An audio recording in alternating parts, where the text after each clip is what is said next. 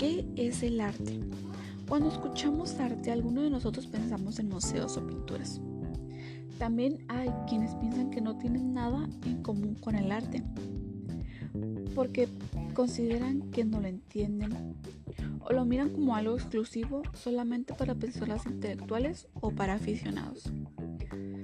Pero en realidad, el arte es para todas las personas. Lo podemos encontrar en cualquier parte, por ejemplo, en canciones, en películas, poesía, teatro, etc. Es difícil definir la palabra arte, ya que ha existido por cientos de años.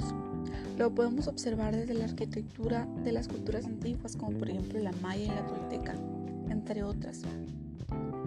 El arte ha evolucionado de diferentes maneras con el tiempo. Las razones para crear arte varían según las personas y las circunstancias. Así que definir arte es muy complicado. Es por eso que ha sido un tema de debate a lo largo de la historia. Muchas personas consideran que el arte es cualquier cosa que despierte una emoción en ti, que todo depende de tu historia, lo que te permita ser quien eres como persona. Por ejemplo, al poner tres personas frente al mural de Diego Rivera, cada uno va a tener una reacción diferente, aunque el mural tenga un mismo tema, en este caso la política. O también otro ejemplo, al poner estas mismas tres personas en un cuadro de Manuel Figueres, que fue uno de los artistas en el lenguaje de la abstracción más importantes de México. Cada persona tendrá su punto de vista. A lo mejor a uno le gustará, al otro no tanto, y al otro no tendrá nada. Nada que ver con el cuadro, quizás no tendrá una opinión. Es por eso que es difícil definir la palabra arte. Muchas personas con el paso del tiempo han intentado clasificar lo que es arte y lo que no es. Pero ese no es el caso. Porque en realidad se trata de tus experiencias personales y el significado que tú le das a una obra de arte, ya sea un cuadro, una pintura, una música, un poema, etc. Como ya dije, el arte ha cambiado mucho desde los tiempos neoclasistas, que todo era belleza y perfección, cambió a lo realista y lo naturalista que esto era más real y más enfocado a la vida cotidiana.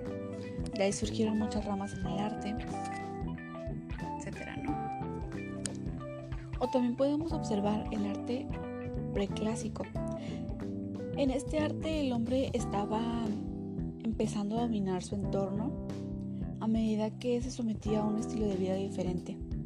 Ah, comenzaron a crear utensilios para poder sobrevivir a este cambio en su vida, como vasijas, hachas, para poder cazar.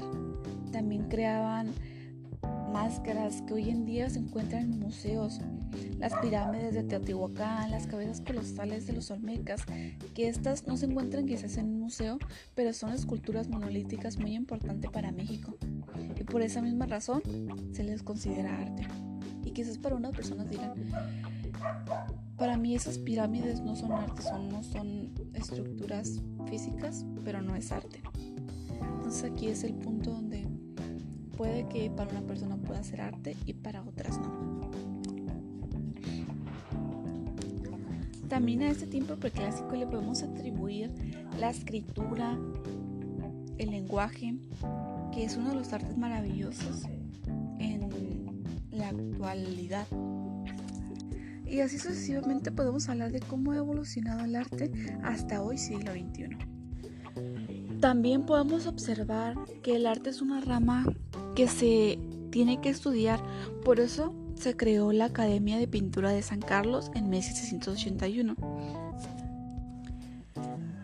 que esta a su vez cambió por completo el arte antiguo al arte típico que, se que había en ese tiempo.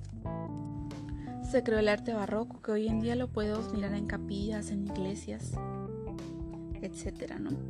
También se creó el grabado como arte. El grabado apoya a los pueblos, se plasma más en cómo se sentía el pueblo en ese tiempo y es lo que se plasma en las pinturas que se hacían. Entonces, el arte es una actividad propia del ser humano que tiene una finalidad estética y comunicativa.